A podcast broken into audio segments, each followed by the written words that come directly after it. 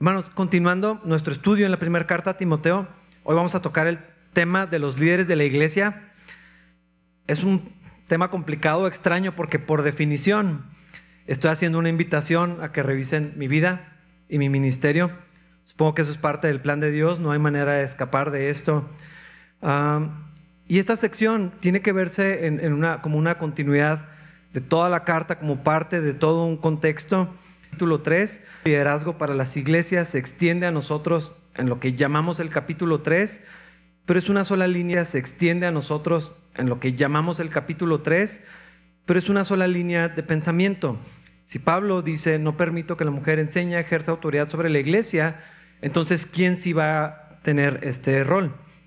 ¿Quiénes pueden ser los líderes? ¿Los hombres? ¿Cuáles hombres? ¿Todos los hombres? Ah, nada más por la facultad de género, entonces.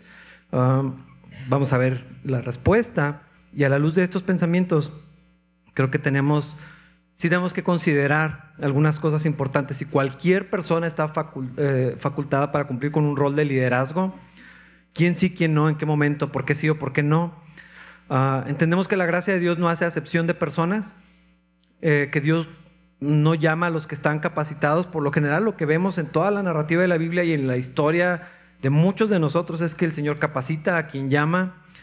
Ah, si vemos la elección de los que fueron los primeros líderes de la iglesia, parece que el Señor Jesucristo no leyó todos los libros de liderazgo que tenemos ahora, donde te dicen escoge lo mejor, que te juntes con leones, que solo inviertas tu tiempo en la gente que vale la pena y la gente que te va a elevar. Bueno, parece que el Señor Jesucristo no actuó así.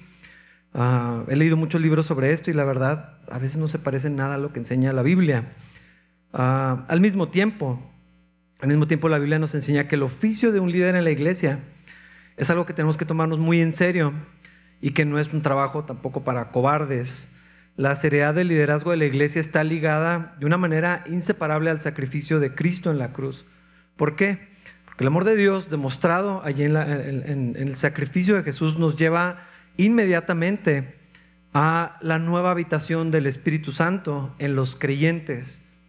Eh, la iglesia era este misterio que estaba esperando ser revelado, lo enseña la carta a los Efesios, el lugar donde ahora mora el Espíritu de Dios. Ya no era una tienda, ya no era un templo, ahora es gente, piedras vivas, somos nosotros el templo donde habita la presencia del Señor, el cuerpo de Cristo. Esta no es solamente una expresión nada más porque sí, sino que los pies, las manos de Cristo para llevar a cabo eh, la tarea que el Señor nos encomendó de reunir eh, nuevamente en, la persona de Cristo a todas las naciones para sí mismo.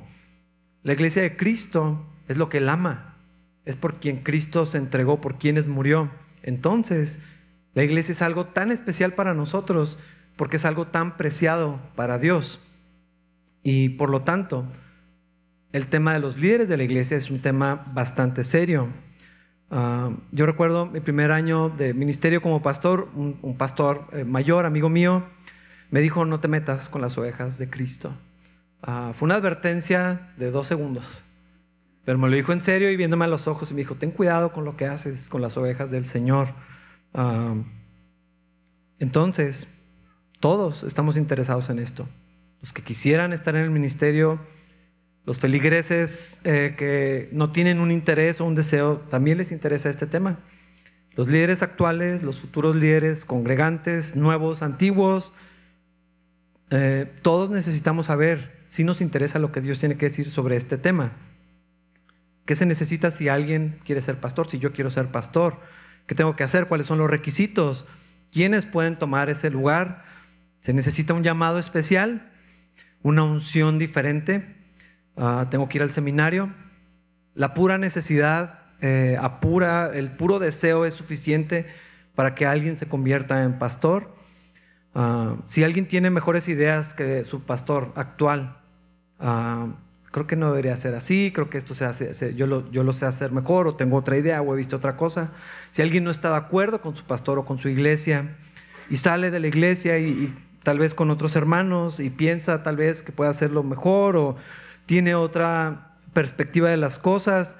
Ese solo hecho eh, le da la facultad a alguien para empezar una iglesia y pastorearla. Ah, ¿Quién dice si yo puedo ser pastor o no puedo ser pastor? ¿Qué parámetros, cuáles requisitos, qué lineamientos hay para este tipo de cosas? Ah, bueno, eso vamos a ver en la Biblia. No es el único pasaje que habla sobre esto, pero es uno de los eh, principales y más claros y más extensos también.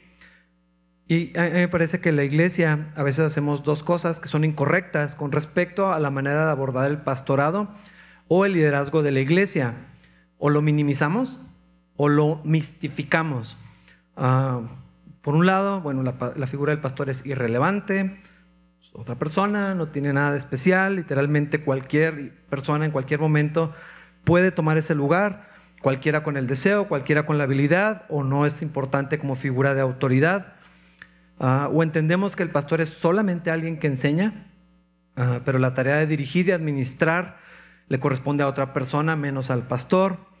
Entonces, en algunos círculos, denominaciones, algunas iglesias así funcionan. El pastor es nada más un maestro contratado para predicar los domingos y tal vez algunas clases. Ah, por otro lado, está la mistificación del ministerio, donde los líderes, los pastores se ven casi como si no fueran humanos.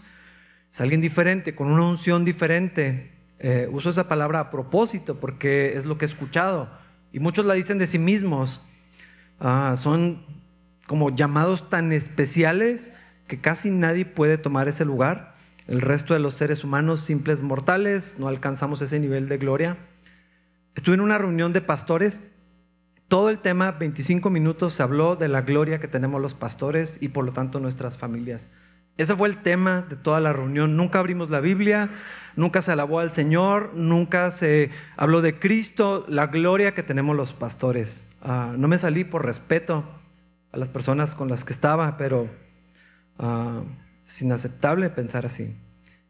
Se ve al ministerio como personas con más santidad, más poder, más revelación acceden a lo que un creyente promedio no puede acceder, a los misterios ocultos de Dios, ah, para cumplir la función casi de mediar entre Dios y los hombres. Ambas perspectivas son totalmente incorrectas. las personas que Dios nos ha colocado eh, para ejercer este oficio tenemos una responsabilidad enorme, un privilegio muy grande, pero ningún pastor somos más que otra oveja. Somos ovejas. Ah, a lo mejor la función es como de un perro pastor, pero eh, somos ovejas de Cristo. La misma gracia que necesita cualquier creyente la necesitamos. El mismo ministerio de la iglesia lo necesitamos como cualquier otro cristiano. Con esto en mente vamos a entrar al texto de hoy. Está largo. Ah, capítulo 3, versículo 1. La siguiente declaración es digna de confianza. Si alguno aspira a convertirse en líder de la iglesia, desea una posición honorable. Primero que nada vamos a ver de qué estamos hablando. Aquí se usa una palabra episcopé. Ah, hay varios conceptos, hay varios términos que son intercambiables eh, en el Nuevo Testamento. Pastor, supervisor, anciano, obispo. Estamos hablando de la misma persona, del mismo rol, es la misma función. Ah, por favor, si alguien me dice obispo, no le voy a contestar. ¿Cuál es la idea aquí?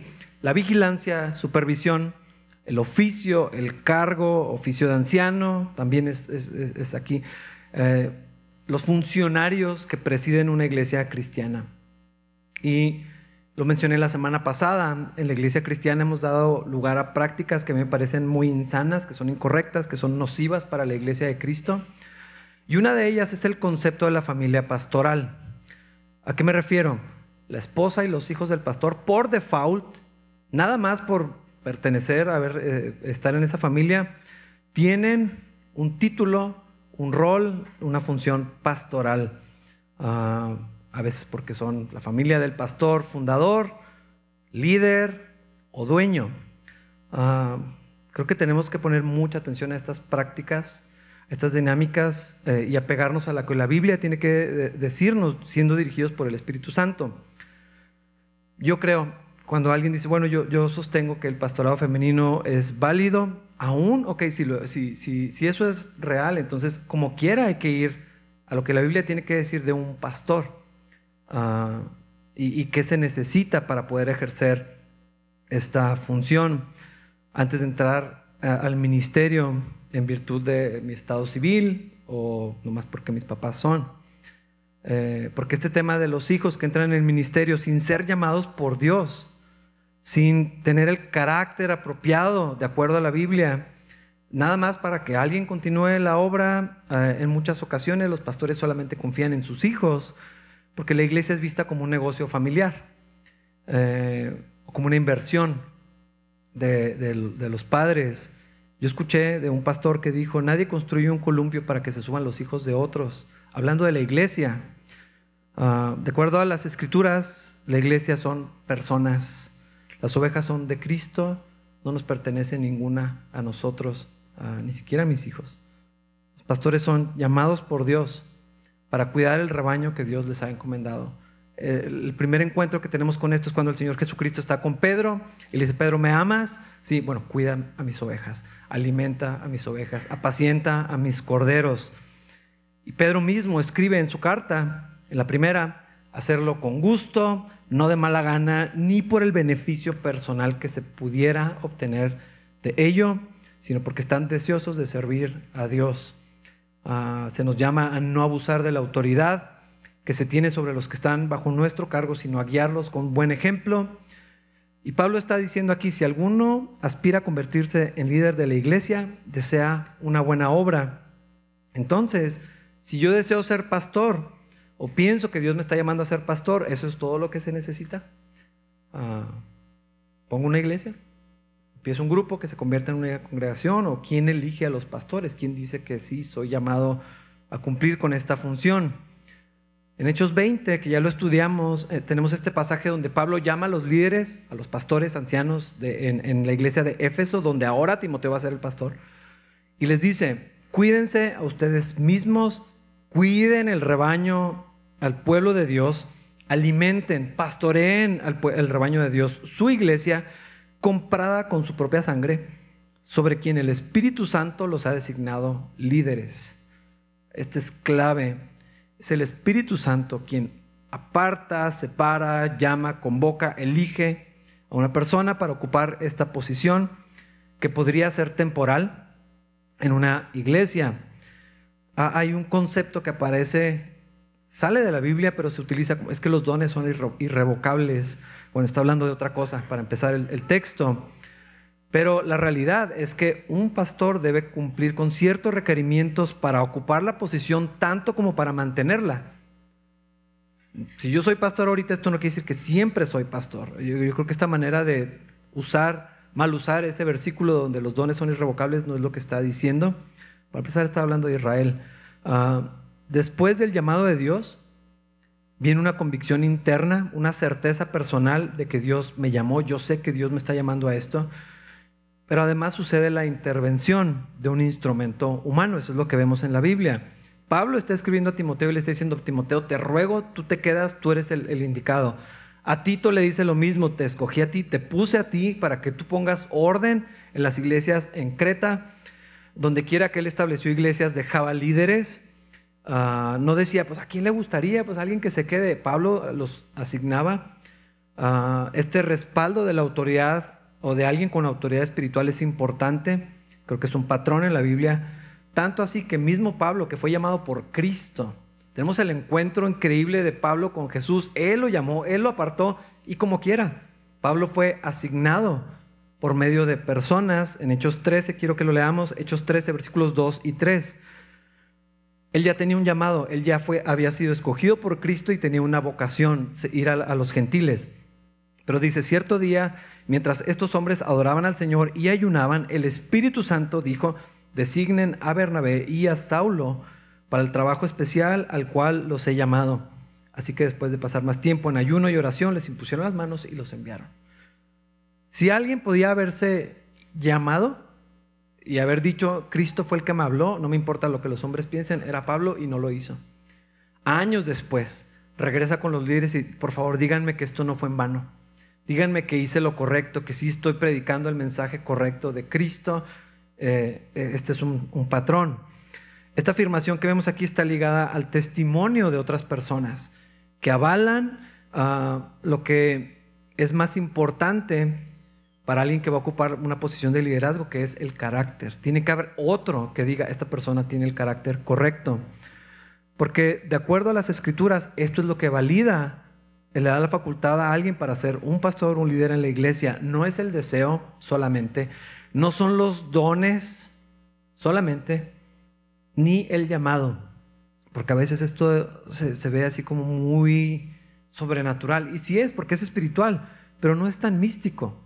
Ahí dice, si alguien quiere ser un líder de la iglesia, qué bueno que lo, que lo quieran. Ah, entonces la línea de pensamiento nos lleva a este punto. Si alguien va a ocupar esta posición en la iglesia, ok, qué bueno, es, algo bueno, pero esto es lo que se requiere para hacerlo. Versículos 2 al 7. Por esta razón, un líder de la iglesia debe ser un hombre que lleve una vida intachable. Debe serle fiel a su esposa, debe tener control propio, vivir sabiamente y tener una buena reputación. Con agrado debe recibir visitas y huéspedes en su casa y también debe tener la capacidad de enseñar. No debe emborracharse ni ser violento, debe ser amable, no debe buscar pleitos ni amar el dinero. Debe dirigir bien a su propia familia y que sus hijos lo respeten y lo obedezcan, pues si un hombre no puede dirigir a los de su propia casa, ¿cómo podrá cuidar de la iglesia de Dios? Un líder de la iglesia no debe ser un nuevo creyente porque podría volverse orgulloso y el diablo lo haría caer. Además, la gente que no es de la iglesia debe hablar bien de él para que no sea deshonrado y caiga en la trampa del diablo. Está muy claro, hermanos.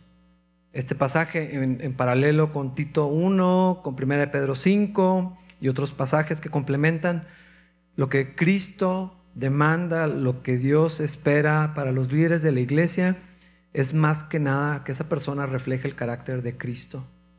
Estamos hablando de carácter, no de capacidades, porque eso es importante. ¿Qué, hace, qué hacen los pastores? ¿Qué hacen los líderes de la iglesia? Ah, yo no sé cuál es su idea de lo que hacemos los pastores.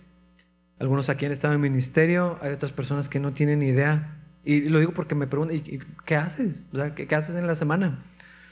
Ah, de acuerdo a Primera de Pedro, las cartas de Timoteo, de Tito, el libro de Hechos y otros más, lo que un pastor está llamado a hacer, lo que estamos llamados a hacer es cuidar de las ovejas, alimentar a las ovejas, dirigir la iglesia, organizar la iglesia, dedicarse a la oración, a predicar y a enseñar la palabra. La tarea es cuidar del alma de los creyentes y rendir cuentas a Dios por eso, guiar con el ejemplo, animar, corregir, poner orden, cuidar a la iglesia de falsos maestros y doctrinas peligrosas, consolar, aconsejar, exhortar, reprender, ayudar a otros a encontrar sus dones y ejercerlos, disipular, etc. Estas prácticas, o en la, en la práctica esto puede tomar muchas formas, ah, pero todo tiene que ver con la vida de las personas y en especial, obviamente, la vida espiritual. Ah, por eso lo que la Biblia enseña es que cuando alguien quiere ser pastor, cuando alguien quiere ocupar este rol, lo que se requiere no es, ok, bueno, primero vas al seminario o instituto bíblico, mucha carisma, don de gente, saber hablar en público, vestir a la moda o de preferencia imponer moda. O mejor todavía si tienes tu línea de ropa y la vendes. Ah, hay un pastor muy conocido por esto. Lo que se requiere es que haya sido cantante popular en el medio cristiano. ¿Cuántos pastores han tomado esa ruta? Tienes que estar guapo o ser bonita ah, o atractivo, pues. Influencers con tantos números de seguidores en Instagram. Ser esposo o esposa de un pastor, eso es lo que se requiere. O ser hijo de pastor, etc. La Biblia no dice absolutamente nada de eso. Tenemos que empezar con observar la vida de la persona antes que sus capacidades. Hermanos, esto tenemos que guardarlo muy bien antes de la capacidad, antes de las habilidades, mucho antes es el carácter, su vida personal, familiar. Aquí no existe el, ah, mi casa esa parte. No, la vida familiar y la vida de comunidad, tanto en la iglesia como fuera de la iglesia. Eso es muy diferente de cómo operan las cosas en el mundo. No sé cómo sería si en las organizaciones, las empresas, en el gobierno, hiciéramos una evaluación de la persona en su carácter, en su familia, su reputación, dentro de la organización y fuera de la organización. Nada funciona así, pero la iglesia es diferente.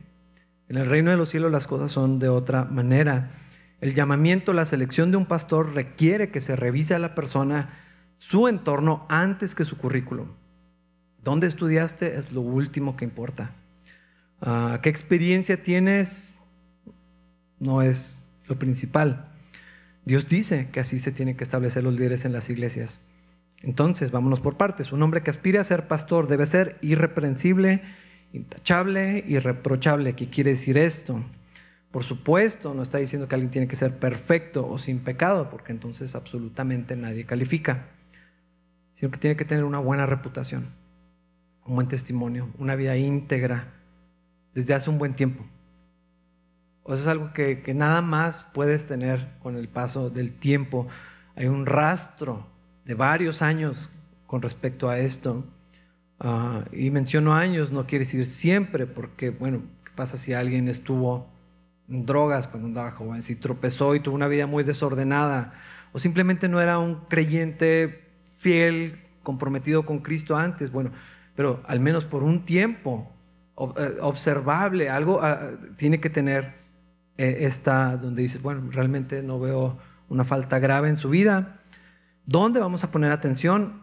Bueno, Pablo mismo nos dice dónde tenemos que observar esta irreprensibilidad fiel a su esposa. ¿Se fijan dónde empieza? En el matrimonio, la familia. Eh, no dice, bueno, este, pues se me hace que tiene un don muy bonito para enseñar o para predicar y jala a la gente. ¿Se fijan que esas son las cosas que decimos nosotros? Esta persona debería ser líder, es como un imán y tiene mucha fuerza y de poder de convocatoria. ¿Cómo está su matrimonio? Es lo primero. ¿Cómo está su matrimonio? Ah, tenemos que observar en un potencial pastor o líder o alguien que ya está en esta posición cómo es su matrimonio. Y de aquí se derivan varias cosas. Eh, tengo que afirmar mi postura de la semana pasada porque aquí está hablando, no está diciendo su cónyuge. No dice si alguien quiere ocupar la posición, observa a su pareja. Dice hombre, su esposa. eso es lo que está diciendo. ¿Qué pasa con los solteros? ¿Qué pasa si alguien no tiene hijos, si alguien no se ha casado? Eh, entonces no pueden ser pastores. Bueno, eh, eso no parece ser una limitante, obviamente, porque el Señor Jesucristo era soltero, porque Pablo era soltero. Definitivamente no, no es el punto. Ah, lo que sí sabemos que es, es un área, probablemente es una generalidad, pero donde tenemos que prestar especial atención. Y si no está casado, ¿por qué no está casado? que hay en su vida. No es para averiguar el chisme, es necesitamos conocer a la persona. ¿Por qué no puede sostener una relación? ¿Por qué? O sea, hay que saber qué, está pasando detrás de esto antes de ocupar esta posición. Ah, hombre fiel a su esposa. ¿Qué quiere decir esto? Que pues hay que decir lo obvio. Es alguien que no anda coqueteando, que cuida sus ojos, que cuida su corazón, que cuida la manera que se conduce con otras mujeres, tanto en persona como en las vías digitales sabio, prudente en sus relaciones con el sexo opuesto, que honre a su esposa, que le dé su lugar, que la trate bonito.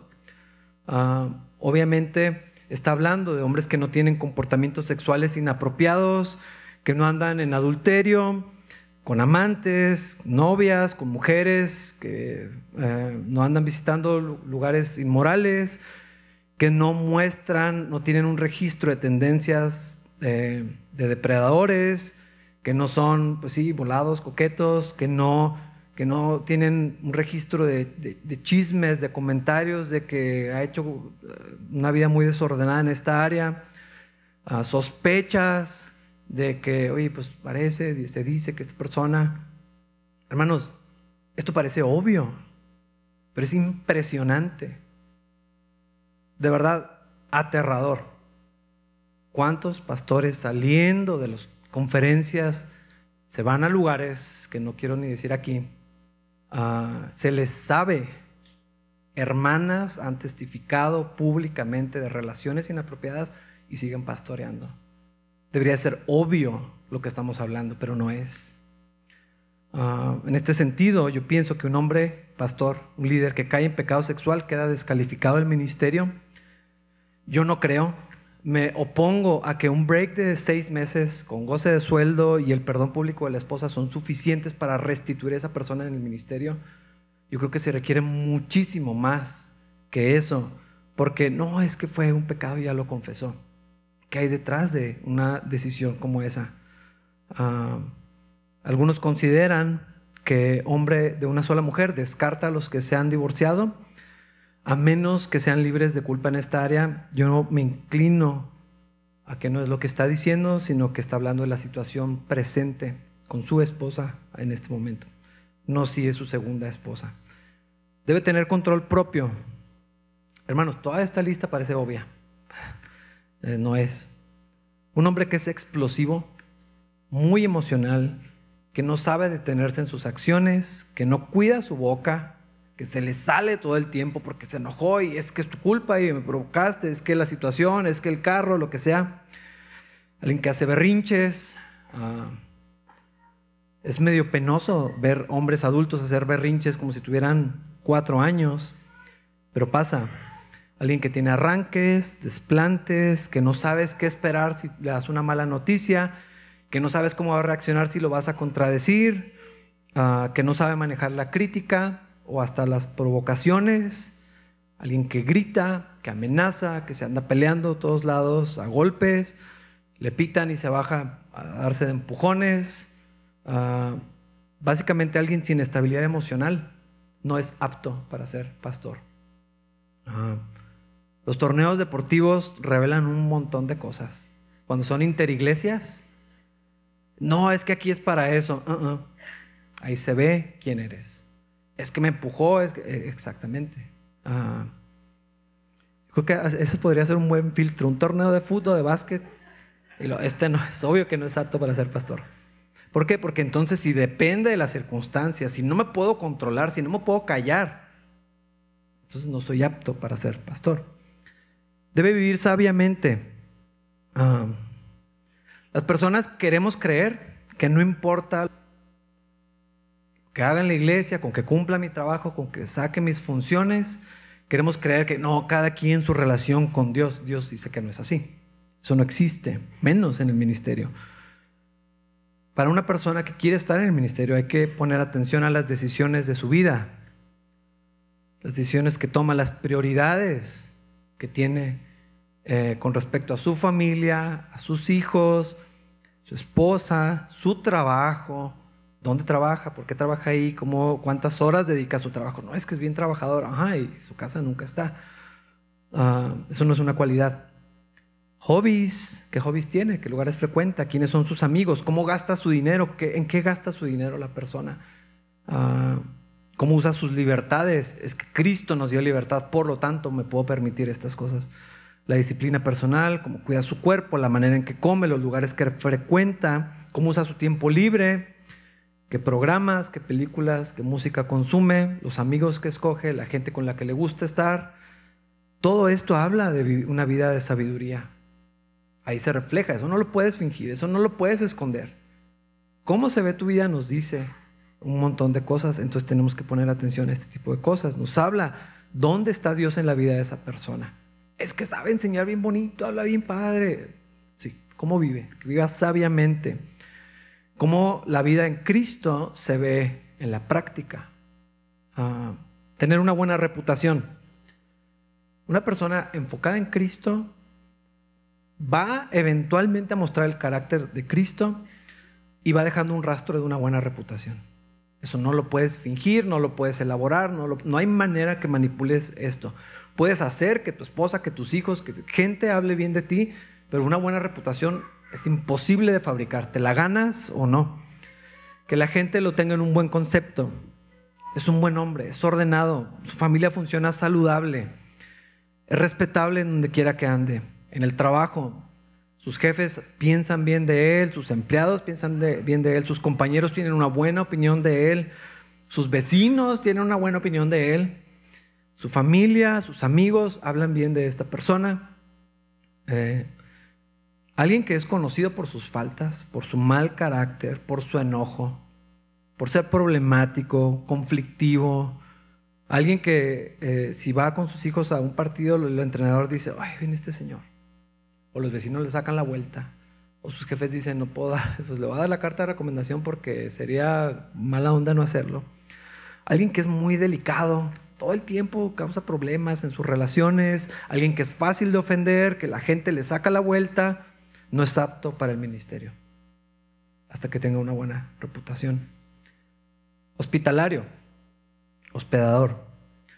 Un pastor debe recibir visitas y huéspedes en su casa con agrado. La palabra que se usa es bueno con los extraños. ¿Qué quiere decir esto? Porque hay gente que no, es que yo primero mi familia y este es mi lugar especial y mi refugio. Necesito mi castillo. Bueno con los extraños, con los que no son de tu círculo más íntimo, los que no son tu familia. Eso significa que abre su casa, que no tiene nada que esconder. La gente puede ver cómo vivo, porque no, no me da vergüenza. No hay nada oculto. Pueden ver cómo trato a mi esposa, cómo trato a mis hijos, cómo se ve mi casa, eso habla de, cosas, en que gasto mi dinero, que es lo que me importa, etc. Ah, si es ordenado o no, eh, cómo es la familia, si comparte lo que Dios le ha dado, si es generoso, si no se aísla de los demás para irse a su casa y esconderse de su casa. Una vez escuché un pastor que dijo, es que las ovejas, ¿cuándo has visto que las ovejas coman en la casa del pastor? Ah, en la Biblia todo el tiempo, empezando por Cristo. Ah, un hombre que no quiera abrir su hogar no es apto para el ministerio. Yo sé que aquí entra otro tema. Bueno, ¿qué tal si yo quiero y mi esposa no? Pues no estás apto todavía para el ministerio. Si a ella no le gusta la gente, si se aísla de las personas, por las razones que sean. Aquí no importa si son válidas o no, es, tiene que haber esta posibilidad, tiene que ser parte de la vida del ministerio, es un requisito, no es una sugerencia, en este sentido, una esposa o la familia puede descalificar a, su marido del liderazgo de la iglesia. Apto para enseñar. Este es el único don que se demanda de un pastor. Si vuelves a leer la lista, la única habilidad, el único don es este, apto para enseñar, porque la prioridad en el ministerio es la enseñanza de la palabra. Hay muchas cosas que hacer, a veces hay que destapar baños en los campamentos, pero lo más importante es esto, Quiere decir que tiene que tener cierto conocimiento, aprenderlo, ejercer esta práctica, crecer en la capacidad de entender el Evangelio, que entienda al hablar y explicar, que tenga la capacidad de transmitir un mensaje. Ah, como le escribió Pablo a Timoteo, procurar con diligencia entender para explicar correctamente la palabra de verdad. Esto quiere decir que tiene que haber una disciplina en el estudio, en la doctrina. Hay que estudiar, hay que leer, hay que prepararse. Ah, no podemos ser negligentes o improvisar en la que es la tarea principal. Ahora, el carisma, las aptitudes para hablar en público, manejar la audiencia, ser entretenido o emotivo, la presencia personal, todas esas cosas son útiles, pero no son tan importantes, no son un requisito. La educación formal, hermanos, tampoco es un requisito, aunque es pues, definitivamente algo útil que se debe procurar. Ah, aquí encontramos a personas con mucho conocimiento, con un título o varios, maestrías, doctorados, certificados de ordenación, tienen el conocimiento, tienen el respaldo de una institución, pero eso no dice si alguien está llamado al ministerio. El pastor Sean hace muchos años fue lo que me dijo. Ah, del seminario salimos muchos, pocos son pastores y todos van a tener una iglesia. Ah, terminar un seminario, un instituto bíblico, no dice que eres pastor. Te herramientas. Es más, no nada más los pastores deberían ir a, a estudiar. Sobrio, no debe emborracharse. Sin vino es la palabra. ¿Qué quiere decir esto? Bueno, sin excesos, moderado, balanceado, cuidadoso, estable, no conocido por sus picos de ánimo tampoco, no es dominado por cosas externas, como las sustancias en general, pero también por las emociones.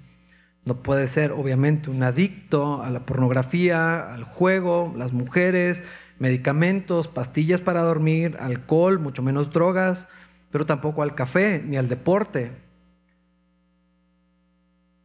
Yo sé que esas cosas las vemos como buenas, pero alguien que no puede detenerse, no puede vivir sin... Algo está mal nada, no me dejaré dominar por nada, aunque sean cosas positivas, prudente, disciplinado, serio, pero no dominado por nada. Eso es lo que quiere decir sobrio. No ser violento, no pendenciero. Los hombres que son violentos, que intimidan, que andan siempre midiendo a otros hombres, buscando ser el alfa, imponerse, apantallar, no están aptos para el ministerio. Son bullies, son burlones, humillan a otros, son micromanagers de todo porque no saben administrar. Todo tiene que ser como nada más ellos lo saben hacer. Ah, siempre buscan la manera de dominar, de mostrar que son más fuertes, más listos, más hábiles, más preparados. Hay culturas pastorales que son históricas por el mal temperamento.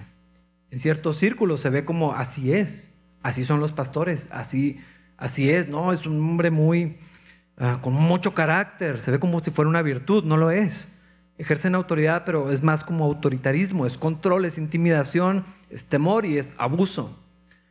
Logran cosas grandes por lo general, por lo general, hombres que son así, hablando de, todo, pero hablando de la iglesia, son los hombres que se destacan, que tienen iglesias grandes, ministerios muy grandes, ministerios muy fuertes, mucha gente los sigue, atraen muchas personas. Ah, yo no entiendo que pastores así sean respetados porque están descalificados por la Biblia para ser pastores porque se están enseñoreando de las ovejas, cosa prohibida para un pastor de Cristo. Ah, a veces pensamos que lo que hace caer a un pastor, casi siempre pensamos pecado sexual o asuntos de finanzas. Ah, si nos asomamos un poquito más, hay ministerios que se desmoronan porque los pastores son unos bullies que intimidan a su equipo, que amenazan a la gente, que los tienen siempre en la raya, que se aprovechan de ellos y se ve como una virtud. Es que este hombre tiene un carácter impresionante, no, descalificado del ministerio. Y aquí lo complementa, debe ser amable. Amable y débil son cosas muy diferentes. Amable y frágil son cosas muy diferentes. Pero la mansedumbre, la humildad y la templanza son características de Cristo. Por lo tanto, se tienen que ver los líderes. Un pastor debe tener una voz tierna para las ovejas y otra fuerte para enfrentar a los lobos. Ah, dispuesto a morir por las ovejas, sí, definitivamente no puede ser alguien frágil, escondido, siempre nada más en su oficina, nadie lo puede ver porque lo suyo es estudiar, ah, pero tiene que haber gentileza, tiene que ser paciente, bondadoso, generosa, que sirve, ah, porque así lo enseñó Jesucristo. Es parte de... Pastor no tiene necesidad de andar diciendo a otros que tiene poder, ni que tiene autoridad, ni usa sus títulos, ni su rol para lograr nada hay que ser amable. No debe buscar pleitos. Alguien que se engancha fácilmente en peleas, discusiones, diferencias, descalificado. Todo mundo ah, pues, descalificado. No es apto. No debe amar el dinero. En esta misma carta más adelante, Pablo dice que los que quieren enriquecerse caen eh, en tentación y lazo y en muchas codicias necias y dañosas que hunden a los hombres en destrucción y perdición. Porque la raíz de todos los males es el amor al dinero y algunos por andar codiciando se extraviaron de la fe eh, y fueron traspasados de muchos dolores. Un pastor tiene que huir de estas cosas y no dejarse seducir por las cosas del mundo. Eso no quiere decir que no pueda tener cosas bonitas o que debe andar una carcacha. Simplemente que un siervo de Cristo tiene que estar contento con lo que tiene. Eso es lo que está diciendo. Ah, que gobierne bien su casa. El punto es muy claro. Si un hombre no puede dirigir a los de su propia casa, ¿cómo va a cuidar de la iglesia de Dios? Es lo que dice la palabra. Dirigir bien su propia familia, que sus hijos lo respeten, lo obedezcan. No está diciendo que los hijos tienen que ser cristianos. Eso no está en la facultad de ni siquiera el más santo de los pastores. Eso es algo que nada más sucede entre el Espíritu Santo y una persona. Pero si un hombre es coherente con su fe, con la fe que proclama, con las cosas que enseña, con la vida que vive, si ama, sirve, provee para su familia, dirige a su familia de una manera correcta, entonces su esposa y sus hijos lo van a respetar. Se espera que la familia de un pastor lo respete y lo avale, que puedan estar de acuerdo que él sea pastor, en lugar de sentirse decepcionados que sea pastor, en lugar de que eso sea algo que los frustre y, provoque resentimiento. Porque esta es una acusación que tiene, es histórica en contra de muchos pastores. Pues sí, ayuda a todo el mundo, sí, dice cosas muy bonitas y el perro en la casa. Se ve una cosa muy diferente. Esta dualidad ha dañado a muchísimas personas. Ah, los hijos y la esposa no deberían de sentir que están participando de un fraude. Deberían decir, pues sí, tiene sus cosas, obviamente, pero pues sí, el respeto que, cumpla con esa función, porque lo que dice allá y lo que vive, como trata a la gente allá y como nos trata a nosotros es coherente. Ah, aquí entra otro aspecto muy complejo, porque la esposa de un pastor también está en los ojos de las personas. Probablemente es injusto, pero por un lado, pero también es parte de lo que Dios espera ver. Independientemente del rol que una esposa de pastor quiera o tenga que cumplir en la iglesia, su carácter, su vida, su testimonio también va a avalar o descalificar al ministro. En la carta Tito dice, si, estos son los requisitos, que las esposas no anden calumniando y haciendo desorden, tiene que haber congruencia en la familia. Ah, entonces no podemos decir, es que yo, pero pues mi esposa, ni es que mis hijos, pues bueno, esa parte no puede ser así. Tiene que haber unidad en todo esto. No puede ser un recién convertido, un nuevo creyente. En muchas ocasiones alguien que viene recién a Cristo está muy apasionado, está muy emocionado, quiere servir a Dios, quiere ayudar a otros y quiere compartir lo que ahora tiene. Eso es, así deberíamos de vivir todos, pero es como lo, puedes ver muy, muy palpable. He conocido gente que viene recién a Cristo y quieren ir a las naciones, quieren ser misiones, quieren servir, no haya ni qué hacer con lo, con lo que encontraron. Ah, es, muy común que alguien en, esta, en, esta etapa tal vez puede, quiera ser misionero o pastor o servir en algunas de estas capacidades. Y como es alguien apasionado, es fácil decir, ah, pues lo ponemos a cargo, pues trae mucha pasión, trae muchas ganas y otros no traen tantas ganas. Un pastor tiene que ser alguien con mucho más que solamente pasión. Tiene que haber conocimiento y más todavía tiene que haber una experiencia personal en la vida cristiana Ah, es imposible tener un buen registro de sabiduría y carácter en un año de ser creyente.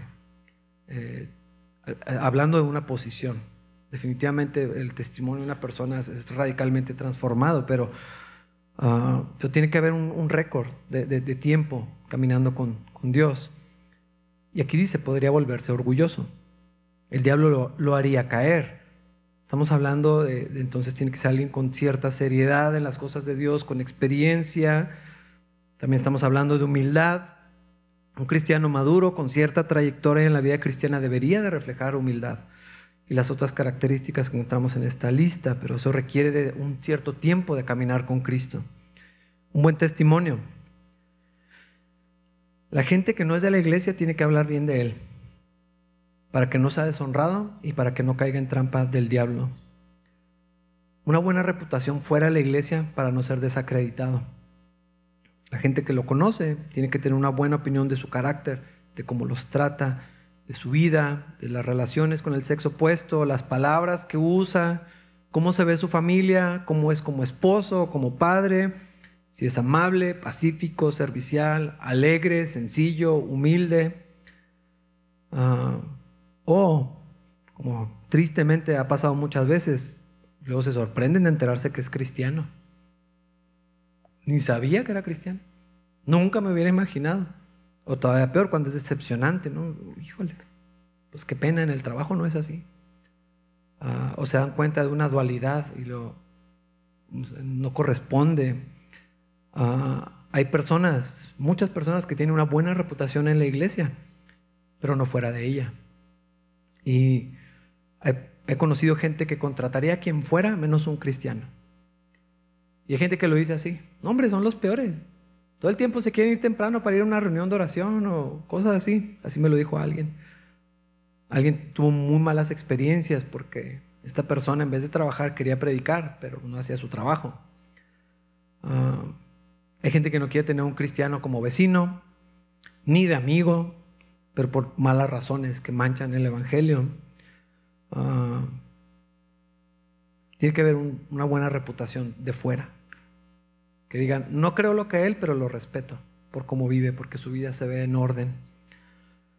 Todo esto, hermanos, tiene un propósito. No podemos minimizar el plan de Dios para su iglesia. La idea es que los líderes sean ejemplo. No es nada más que prediquen, no es nada más que organicen, es que sean ejemplo, que tengan una influencia positiva en los creyentes al enseñar y modelar la vida cristiana. Hay fuentes ilegítimas de influencia como el poder, la posición o la personalidad. Esto puede tener influencia, pero son fuentes ilegítimas, incorrectas. Y hay maneras correctas de influir en la vida de los demás, de ser ejemplo. Viene una autenticación de un llamado por parte de Dios, el carácter de la persona es coherente. No te tiene que gustar la persona, pero hay congruencia. Eso es lo que, lo que queremos ver, es lo que Dios quiere.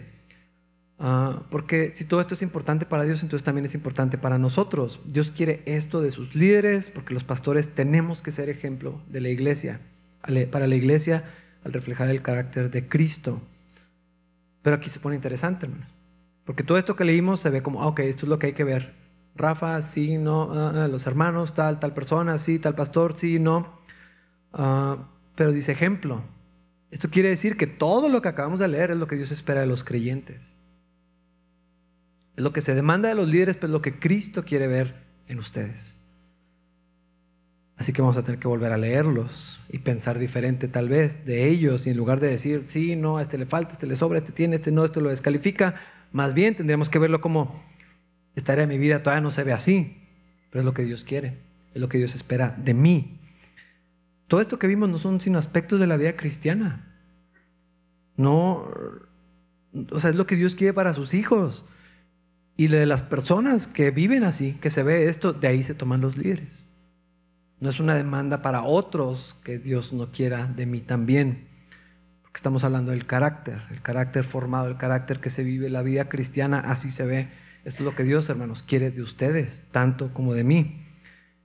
¿Cómo vivimos? Ah, bueno, y la única habilidad que se requiere es la de poder enseñar a otros.